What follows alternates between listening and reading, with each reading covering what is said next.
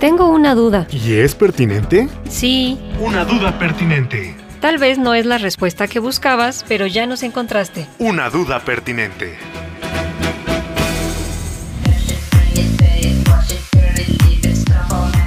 ¿Se pueden imprimir correctores faciales en 3D? Sí, científicos crearon una nueva técnica ortopédica que ayudará a corregir malformaciones del rostro. Pero, ¿cómo le hicieron? Ah, pues la historia va más o menos así. A huevo, chismecito.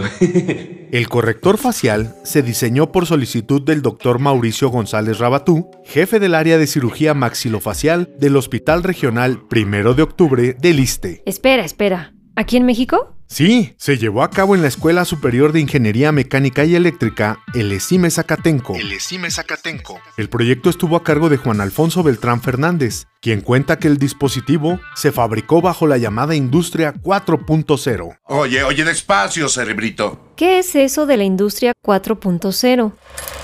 La industria 4.0 es la llamada industria inteligente, considerada la cuarta revolución industrial que busca transformar a las empresas en organizaciones automatizadas e inteligentes para conseguir mejores resultados en sus producciones.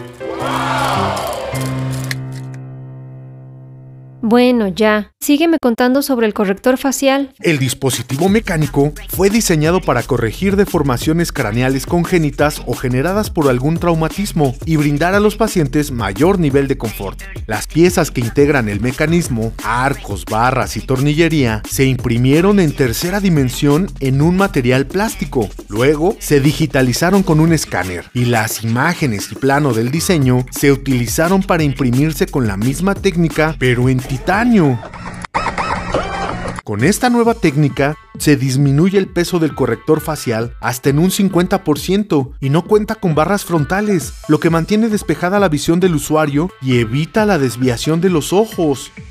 Además, además, reduce el costo, pues los llamados distractores craneales son caros y escasos en los centros hospitalarios, y ello reduce la posibilidad de brindar tratamiento a quienes lo necesitan. En breve comenzará el trámite de esta patente, así lo informó el Instituto Politécnico Nacional en el comunicado 250 publicado el 13 de diciembre de 2021.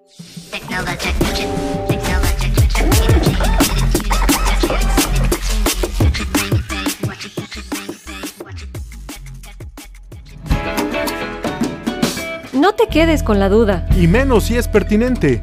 Escucha la próxima respuesta, ¿ah? Una duda pertinente. Una duda pertinente. Escúchanos todos los martes a las 6 de la tarde en Covalencias, revista de divulgación de la ciencia de la radio del Instituto Politécnico Nacional.